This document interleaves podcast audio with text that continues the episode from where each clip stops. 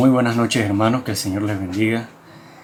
Eh, qué gusto y qué placer es poder estar esta noche eh, aquí con ustedes, que podamos estar juntos a través de eh, los medios digitales para poder compartir esta cápsula de esperanza, este momento en el cual nos acercamos a Dios a través de su palabra para recibir de Él lo que nuestras almas, lo que nuestro ser necesita. Eh, saludo a todos los que nos sintonizan eh, a través de YouTube, a través de Facebook. Dios les bendiga a través de cada una de las plataformas digitales accesibles para usted. no le cambies Sé que Dios te va a hablar a través del mensaje eh, que vamos a compartir esta noche. Cuántos de nosotros nos ha pasado en diferentes situaciones de la vida? Y nos hemos sentado a meditar y a pensar. Y hemos traído recuerdos de cosas buenas que nos han ocurrido hemos traído esas historias, esos momentos, eh, esas situaciones que han marcado nuestras vidas para bien. Pregunto yo, ¿cómo se ha sentido usted luego de traer esa vivencia a su mente? ¿Qué sensaciones y qué sentimientos le han embargado? ¿Cuáles son las preguntas que surgen en su mente al traerlo? ¿Qué quisiera hacer luego de pensar en ello? Son tantas cosas, ¿verdad? Son muchas preguntas que surgen. Son preguntas que tienen respuesta inmediata, al instante. A ese fenómeno nosotros solemos llamarle extrañar. Y me refiero a cosas buenas, nadie extraña cosas malas, extrañamos experiencias, vivencias que hemos tenido y decimos, oye, ¿cómo quisiera volver yo a ese lugar? ¿Cómo quisiera yo regresar a ese hotel? ¿O cómo quisiera yo eh, regresar y hacer nuevamente esas vacaciones que planeé, que hicimos juntos en familia? cómo quisiera yo nuevamente hacer ese viaje, o cómo quisiera yo volver a entrar eh, en aquel momento de la historia en que ocurrió esto en mi vida. A eso le llamamos extrañar. Generalmente son cosas muy positivas que han marcado nuestras vidas para bien. Extrañar nos ayuda verdaderamente a colocarnos en perspectiva y en un punto del camino podemos mirar hacia atrás y ver dónde estábamos, ver en dónde estamos y visualizar hacia dónde queremos ir. También nos, nos permite evaluar y decidir hacia dónde queremos dirigirnos. Esa extrañanza es la que me lleva esta noche a compartir esta palabra con ustedes. Mi tema es, quiero volver. Quiero volver. Jesucristo narró en una ocasión una parábola, una, una historia muy referencial. Yo sé que muchos, si no la mayoría de los que, de los que nos miran, o los que me miran esta noche, eh, dirán, yo conozco esa historia y los niños tal vez que estén allí con sus padres pueden decir, yo también he visto esa historia. Y los ancianos o los adultos mayores también dirán, eh, yo también conozco esa historia. De hecho, se cantaba. En muchas épocas atrás se cantó de una forma muy peculiar.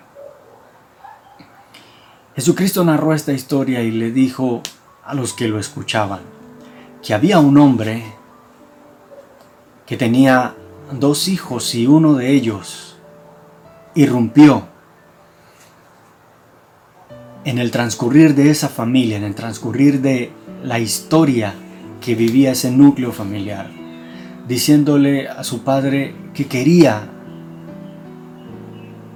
la cuantía de los bienes que le pertenecían, que quería todo lo que era de él.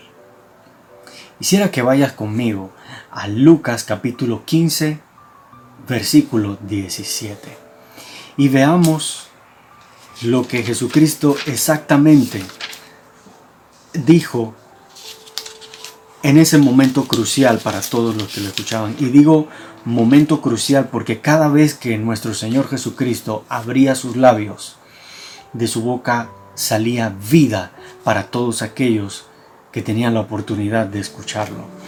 Lucas capítulo 15, verso 17, dice de la siguiente manera, y volviendo en sí, dijo, ¿cuántos jornaleros en casa de mi padre tienen abundancia de pan? Y yo aquí perezco de hambre. Yo sé que ya sabes a qué historia me refiero, me refiero a la historia del Hijo Pródigo. Padre, te doy gracias, gracias esta preciosa noche por poderme permitir la oportunidad inmerecida de estar eh, delante de mis amigos y hermanos que comparten este tiempo. Ruego, Señor, que tu palabra sea dirigida en este momento por tu Espíritu Santo, Señor. Y que cada uno reciba la bendición que necesita para su momento y ocasión en su historia personal. En el nombre de Jesús. Amén. Mi tema es Quiero volver. Tal como les dije, vamos a hablar de la parábola del Hijo Pródigo.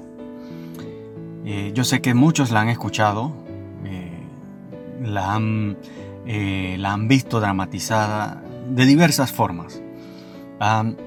sin embargo, yo tengo tres puntos que quiero compartir con usted esta noche. Y el primero de ellos lo titulé Identificar la raíz.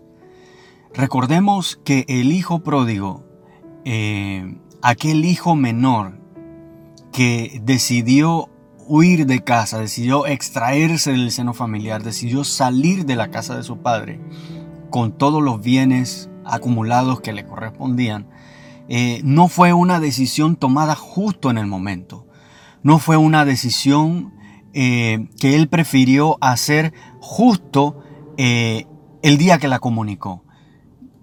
Fue una decisión que tomó tiempo, que fue pensada, ¿Por qué lo sé? Pues precisamente porque uno no toma ese, esa clase de decisiones impulsivamente de buenas a primeras, sino que eso lleva un tiempo de maduración, eso está en la mente, va y viene, se acaricia, eh, eh, se juega con esa idea hasta el momento que es tan convincente en nuestro ser interior que nos mueve a salirnos del camino o a tomar una decisión que no es la decisión correcta precisamente. Entonces, el problema de aquel hijo menor no inició cuando él comunicó esta decisión. Ese problema inició desde mucho antes y hay que buscar esa raíz. Entonces mi primer punto es, identifica la raíz. Hay un asunto interesante aquí y es ver ¿Cómo inició esa parábola? Pues esa parábola inicia con la declaración de aquel hijo. Aquella declaración dice, dame lo que me corresponde, dame la parte de los bienes que me corresponde. Y deja ver algo en su interior que no le hacía disfrutar lo que tenía en casa de su padre. Es decir, tomar esa decisión implicaba una serie de aspectos que causaban inconformidad. Me deja ver a mí, a un joven o a un hijo, con algunas cosas que él quería realizar o que quería hacer fuera del techo de su padre, fuera de la tutela de su padre. Había un grado altísimo de inconformidad que lo empujó finalmente a extraerse de la familia, por su propia voluntad, a extraerse del seno del hogar para tomar su propio camino. Ahora, muy importante y que hay que tener en cuenta cuando uno va leyendo esto, es que en la casa del Padre, bajo el techo de su Padre, él tenía vestido, tenía comida, y estoy segurísimo que no le hacía falta absolutamente nada. Sus necesidades debajo del techo de su padre estaban cubiertas. Y sé que no era un lugar pequeño, porque de hecho la misma parábola más adelante habla de que el padre de aquella casa dijo a los criados, no dijo al criado, dijo a los criados, habla en plural, hace referencia a que habían muchos criados y eso me da la idea de de una finca, me da la idea de una hacienda, de un terreno que se trabajaba eh, eh, en el terreno, porque el mismo hijo pródigo dice, muchos jornaleros hay en la casa de mi padre. Entonces, llego a la conclusión de que si eso era así, en esa casa no había alguna necesidad, pero había una inconformidad. Y me pregunto entonces, ¿cuál era la inconformidad? Que lo llevó a él a extraerse de la familia. Y cuando nos vamos al texto 13 y al texto 14 nos damos cuenta que en el texto 13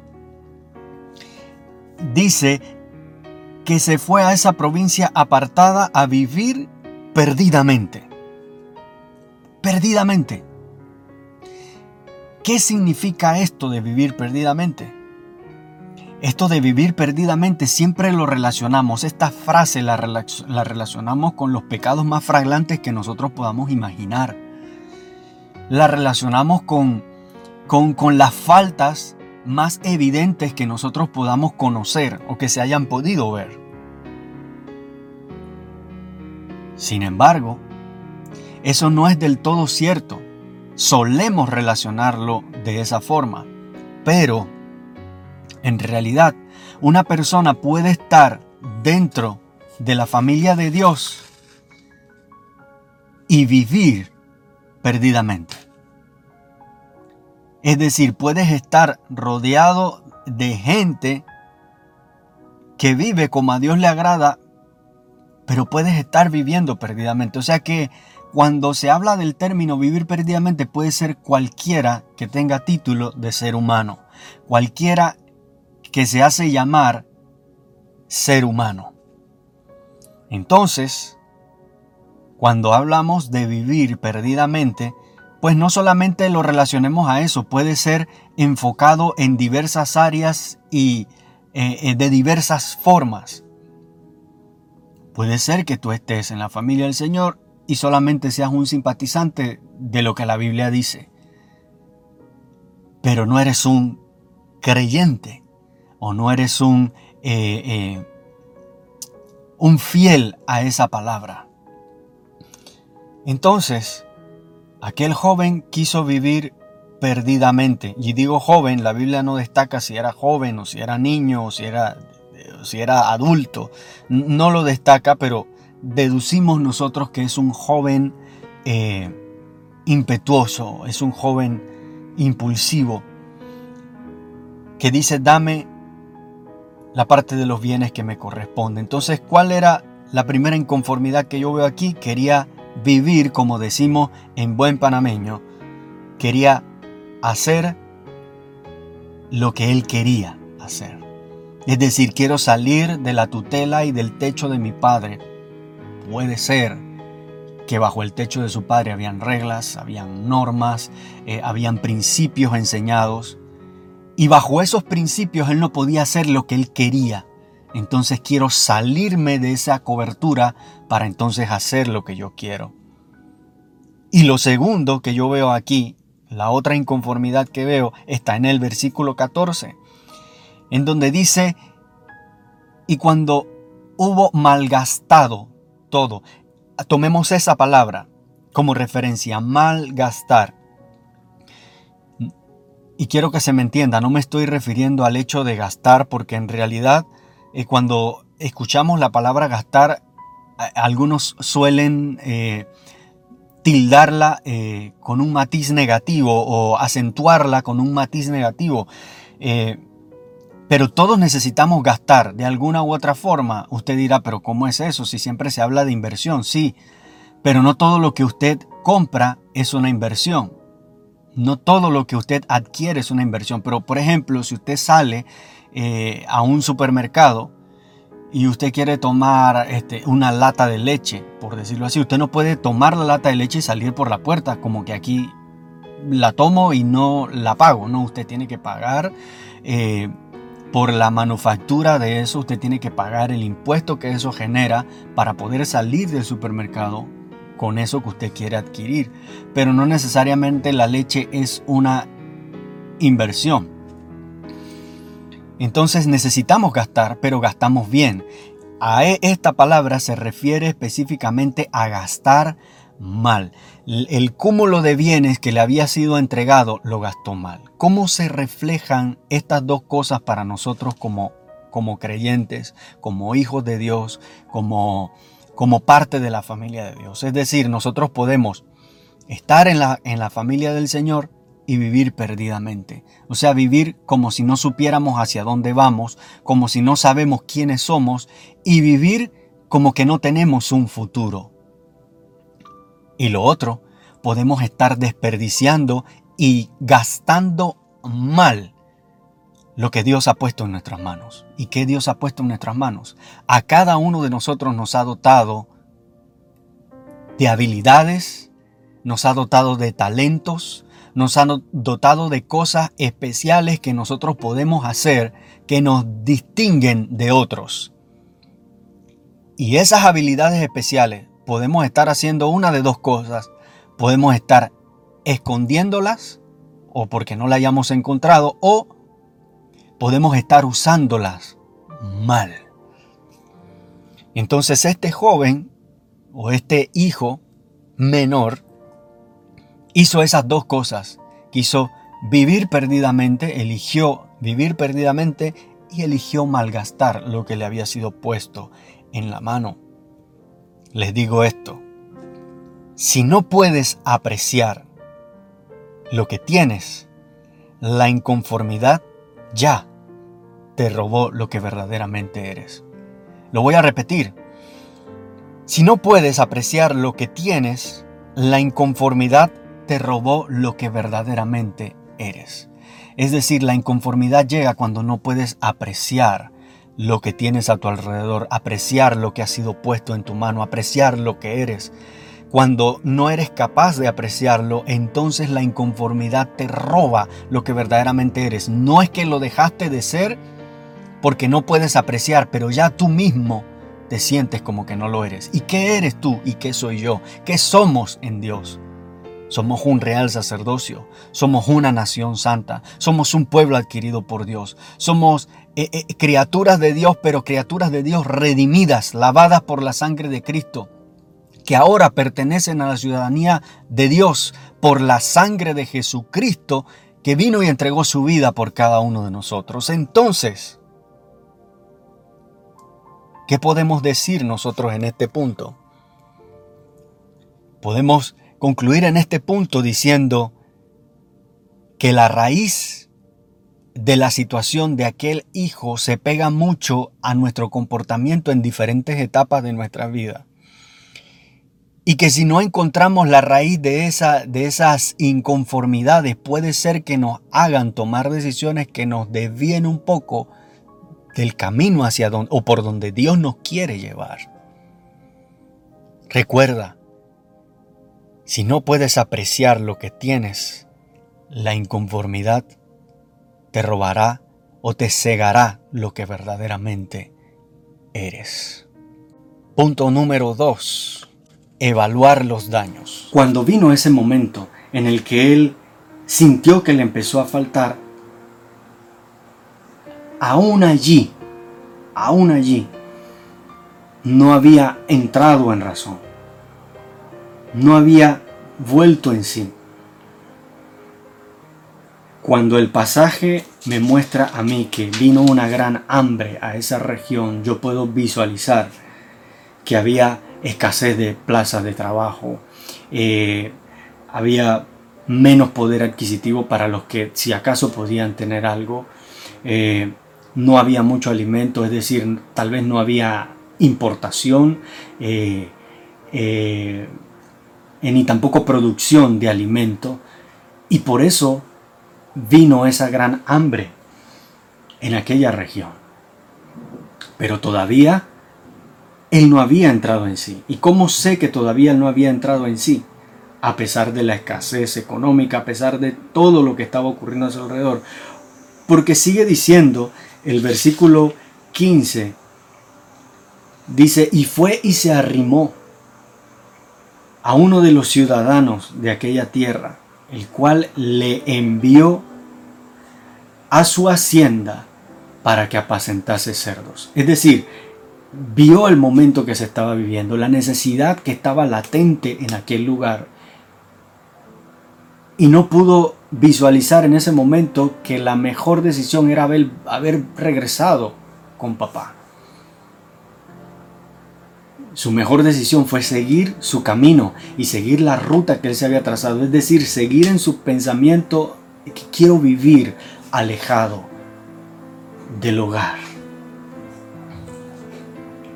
Porque el versículo 15 dice claramente que se arrimó a uno de los ciudadanos que tenía una hacienda y éste lo puso a apacentar sus cerdos.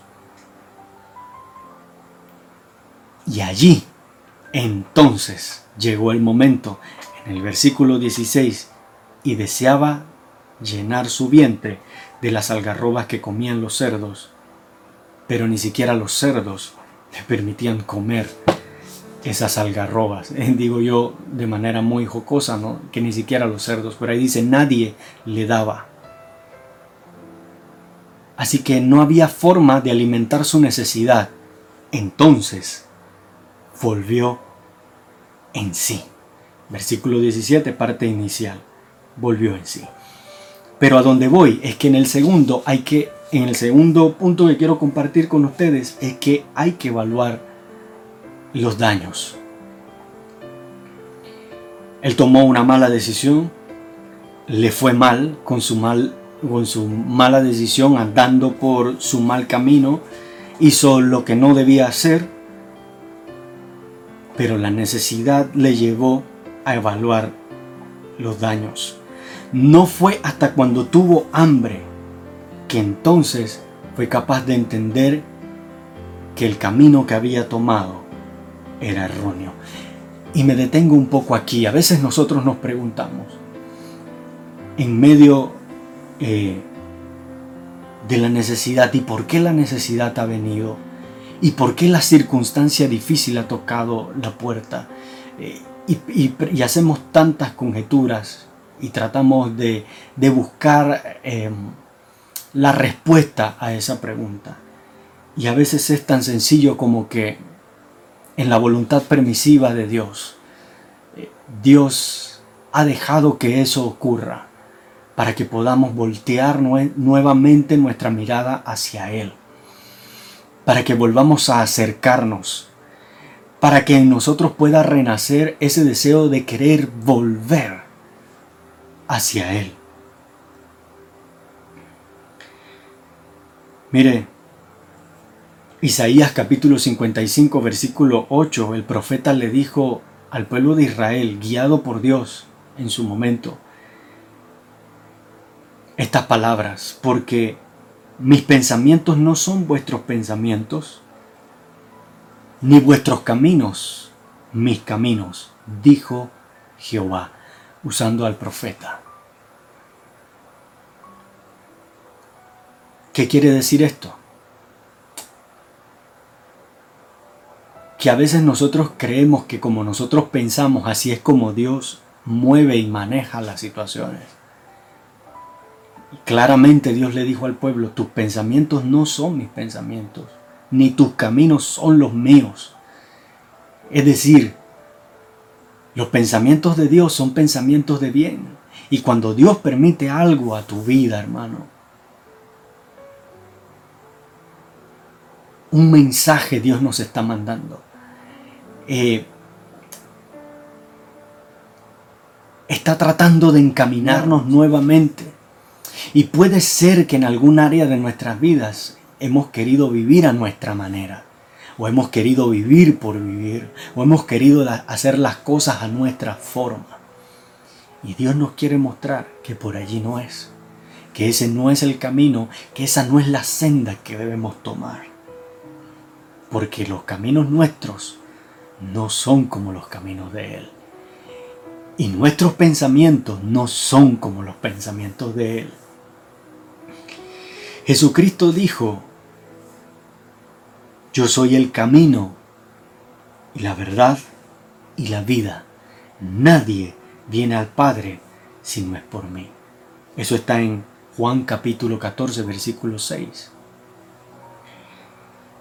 Les digo esto, si todos los caminos nos llevasen al bien, entonces nosotros no necesitamos ir a ningún lugar, porque donde estés parado estará el bien.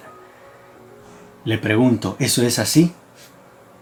¿Eso es así en el mundo en el que usted y yo vivimos? ¿Eso es así en esta naturaleza en la que vivimos? No, ¿verdad? No es así. No todos los caminos conducen al bien pero el camino que te conducirá a la vida eterna es a través de Jesucristo. La única forma de llegar al Padre es a través de Jesucristo. Por eso Jesucristo dijo en Juan capítulo 14 versículo 6, yo soy el camino y la verdad y la vida. Tres cosas. Camino es la senda por la que debes ir. Es la verdad. ¿Qué quiere decir eso? Que su consejo no te va a defraudar. Su consejo no te va a disminuir. Tu consejo no, eh, su consejo no te va a hacer escaso. Su consejo no te va a guiar por un mal camino, sino que te va a llevar hacia el bien. Y es la vida también, dice, y yo soy la vida. Es decir, caminar y seguir el consejo del que me está guiando traerá vida a mi ser. Entonces, la condición verdadera del ser humano es revelada a través del error. Y el volvernos en sí lo antecede la necesidad. Repito esto nuevamente. La condición verdadera o real de nosotros es revelada por el error. Y el volvernos en sí, o el volver en sí, lo antecede la necesidad. Es decir, nosotros no podemos volver en sí a menos que la necesidad nos haya golpeado. Eh, no podemos entender cuál es nuestra verdadera condición a menos que nos hayamos equivocado. Si una persona vive sola, es probablemente cierto que no encontrará errores en sí. Pero cuando vives con una persona que ha sido criada de forma diferente y que probablemente no tiene eh, la misma forma de ver la vida como tú la ves, encontrará en ti cosas que tal vez tú nunca habías visto. Y tú encontrarás en esa persona también cosas que tal vez la persona nunca había visto. Por eso dice la Biblia que dos son mejor que uno. El uno se cree completo solo, pero cuando hay dos, el uno ayuda al otro. Hay del solo, hay del solo. Así que por esta razón es que la humanidad, por eso es que el mundo entero, la humanidad, nos cuesta, y me incluyo, nos cuesta, nos cuesta eh, volver en sí, porque no somos capaces de poder eh, ver la necesidad, eh, ver el momento en el que podamos reconocer que debemos volver hasta cuando la necesidad llega. Y al no aceptar nuestros errores, entonces no podemos reconocer nuestra verdadera condición. Parece un trabalenguas, pero no es difícil, no es difícil de, de comprender. No es difícil de comprender. Nos cuesta volvernos a Dios, porque no podemos ver nuestro error. Nos cuesta volver en sí y entender que nos hemos equivocado, porque en medio de la necesidad no logramos entender lo que Dios nos está diciendo en medio de esa necesidad. Y tercer punto, y con esto termino, tomar acción. Y usted dirá, bueno, es que el primero era encontrar la raíz del problema. Y luego que encuentras la raíz del problema, hay que evaluar cuáles fueron los daños, o sea, sentarme. Y la Biblia dice, paraos en las sendas y preguntad, cuál es el camino por el que debemos andar. Es decir, en medio de tu camino, en medio de tu andar, haz un alto y pregunta, ¿cuál es la senda correcta? ¿Estoy yendo yo por la senda correcta? ¿Estoy caminando yo por donde Dios desea que yo camine? Pregunta. Y si vamos en la vía correcta, sigamos andando. Pero si hay que hacer correctivos en el camino, hay que parar. Hay que parar. Recuerdo eh, una exposición eh, de John Maxwell, en donde él decía, hay gente que le gusta eh, insistir, insistir, insistir, insistir, insistir. Y él decía que a él, a él, él a esas personas les decía, espera, es momento de que dejes de insistir y te quedes abajo por un tiempo y observes a tu alrededor y mires lo que estás haciendo mal para entonces volver a subir y puedas llevar tu límite, eh, sobrepasar tu límite. Entonces, cuando ya hemos visto esto, entonces es momento de tomar acción. Una de las principales razones por las que no logramos avanzar de manera consistente es porque no llegamos a tomar acción. Es decir, sabemos que algo no anda bien, sabemos que algo no está funcionando de forma correcta, pero solo queda en el pensamiento. Solo queda entonces en la reflexión, pero no hay un accionar a eso que entendemos que es incorrecto. Ahora está el otro extremo, está el otro extremo de esto porque entonces está el que solamente se queda en el pensar, pero está el otro que sobre reacciona a la situación y entonces quiere cambiarlo todo. Y yo he aprendido eh, en esta vida que las cosas buenas, las cosas que se están haciendo muy bien, no se quitan.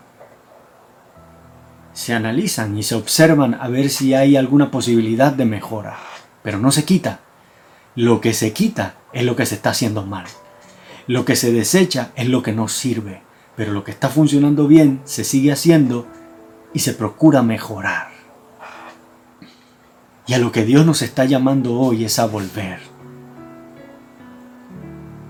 A volver nuevamente a Él. A volver a su palabra. A volver a sus dichos. A volver a la relación con Él a volver a encontrarte con Él a diario, a volver a tocar su palabra, a palpar sus dichos, a disfrutar de sus enunciados, a deleitarte en sus consejos, a disfrutar su palabra, a disfrutar el tiempo de comunión con Él. A eso está llamando Dios a su iglesia y no me refiero solamente a casa de oración cristiana, me refiero a la iglesia alrededor del mundo entero. Este es un tiempo para ello, para volver, querer volver. Ahora, volvamos a la historia. Cuando este joven estaba allí, en medio de los cerdos, y veía que ni siquiera las algarrobas que comían los cerdos podía comer, reflexionó. Cuando la necesidad le chocó, le explotó en la cara, reflexionó y dijo en el versículo 18, me levantaré e iré a la casa de mi padre, etcétera, etcétera. Volviendo en sí, dijo el versículo 17, ¿cuántos jornaleros en casa de mi padre tienen abundancia de pan? Y yo aquí perezco de hambre. Allí volvió en sí. Cuando la necesidad le golpeó, cuando la necesidad le dio. Pero él no se quedó solo en el pensamiento. No se quedó solo en... Es un bonito ideal querer volver porque allá hay mucho pan y nadie tiene falta de nada. Dijo, me levantaré, me levantaré. Y eso es lo que tú y yo estamos llamados hoy, a levantarnos una vez más, a levantarnos a compartir el mensaje de salvación, a levantarnos a orar, a levantarnos a disfrutar la palabra del Señor, a inquirir en ella, a introducirnos en ella, a amarla, a apreciarla, a honrarla, a volver a levantarnos para servir al Señor. Volver a levantarnos. A eso nos está llamando el Señor. Finalizo con esto. Dios nos está diciendo a través de esta palabra, que tenemos una necesidad de volver. Y si ya tú lo has entendido en tu vida y has eh, concluido que hay cosas a, que, a las que necesitas volver, eh, no permitas que solo se quede en un pensamiento bonito y listo. Examina qué cosas no te permiten volver. Examina qué cosas te desviaron y te hicieron tomar un camino distinto. Y que ese extrañar no se quede solamente en una historia de lo que fue, sino que ese extrañar te pueda mover a hacer cambios, a levantarte, a levantarte para hacer lo que Dios quiere que hagas. Jesucristo no se quedó en los látigos. Jesucristo no se quedó ni siquiera en las burlas hacia Él. Jesucristo no se quedó en la cruz, ni mucho menos en la tumba. Y resucitó al tercer día para que tú hoy también pudieras disfrutar de la salvación que hay en Él. Por eso, amigo y hermano, corre hacia Él. Les digo que antes que tú corras, Él ya corrió hacia ti. Y antes que tú lo vieses a Él, ya Él te ha visto a ti. Corre hacia Él, levántate y corre hacia Él. Él te espera con brazos abiertos para levantarte, para animarte y para mostrarte que aún hay mucho más que Dios seguirá haciendo a través de tu vida, para bendición de tu vida y para bendición de todos los que te rodean. Padre, te doy gracias por tu palabra, Señor, que trae bendición en todos los sentidos a nuestras vidas, a nuestras mentes y a nuestros corazones. Trae libertad. Es un bálsamo. Es una palabra fuerte que nos alienta, Señor, cada día a seguir adelante seguir caminando en pos de ti. Padre, yo te pido por cada una de las personas que pudo escuchar este mensaje. Ayúdale, Señor, a levantarse del momento en el que están. A no quedarse solamente en la reflexión, sino a moverse hacia adelante, hacia ti. Padre, en el nombre de Jesús, oro por ellos, Señor, para que fortaleza espiritual les llegue y puedan levantarse desde adentro, desde su ser interior. Oro Señor por las personas que se encuentran atravesando tiempos de enfermedad. Padre, pon tu mano poderosa sobre ellos y sánales en el nombre de Jesús. Trae sobre ellos, Señor, fe, la fe que necesitan para seguir creyendo, Señor, que hasta el último suspiro puede ocurrir un milagro porque tú sigues siendo el mismo Dios. Tu poder no ha cambiado. En el nombre de Jesús. Padre, personas que están liberando situaciones problemáticas en medio de su familia. Trae paz. Trae paz y sosiego. Personas que están librando situaciones económicas fuertes. Señor, de los cuatro vientos sopla tu bendición sobre ellos. Abre tu buen tesoro, Señor, y derrama tu bendición. Abre puertas económicas, abre puertas laborales. En el nombre de Jesús. Te lo pido, Padre, y te doy gracias. Gracias porque tú eres fiel y porque tú has sido bueno. Amado hermano, que el Señor te bendiga. Qué bueno que pudiste quedarte hasta el final. Que el Señor te bendiga y te guarde. Que el Señor haga resplandecer su rostro sobre ti, tenga de ti misericordia y ponga en tu vida paz. Que la paz de Dios que sobrepasa todo entendimiento guarde tus pensamientos y tu corazón en Cristo Jesús. Que el Señor te bendiga, amado hermano, y que tengas esta noche un sueño reparador y placentero. Amén y amén.